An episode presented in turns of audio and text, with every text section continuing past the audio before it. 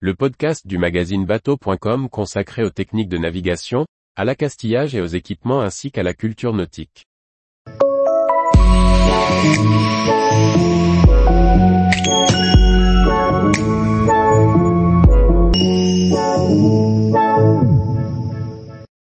Comment bien prendre un embossage sur bouée avec mon bateau? Par Briag Merlet.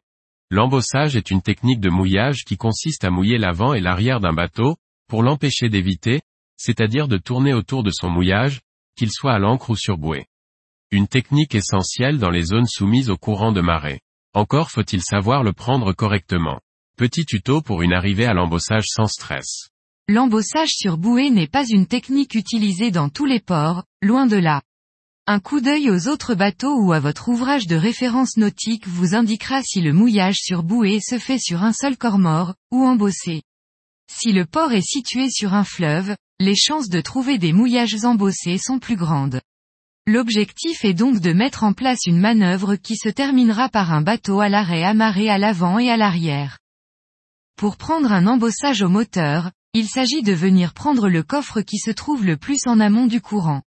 On vient se positionner, moyennant un demi-tour s'il le faut, pour venir contre le courant le récupérer à l'étrave. Jouer avec la manette des gaz permet de réguler la vitesse pour une arrivée en douceur. On vient alors s'amarrer à la bouée, et une fois le bateau stabilisé, on laisse du mou sur l'ossière. Le bateau va alors gentiment reculer avec le courant. Lorsque la deuxième bouée est suffisamment proche de l'arrière du bateau, on vient passer une haussière dans la bouée et les fixer sur les taquets arrière du bateau. Pour conclure la manœuvre, on égalisera le mou sur les haussières avant et arrière, afin de positionner le bateau au centre de l'embossage, avec des haussières tendues des deux côtés. Un marin consciencieux passera deux haussières dans chaque bouée pour assurer le mouillage, au cas où la première haussière se romprait pendant la nuit.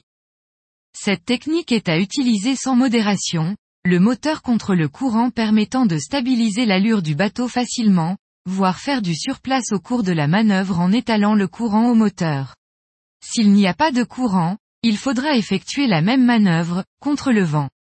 S'il n'y a ni vent ni courant, alors le choix du premier coffre n'a pas d'importance, et une petite marche arrière pourra aider à récupérer le corps mort arrière.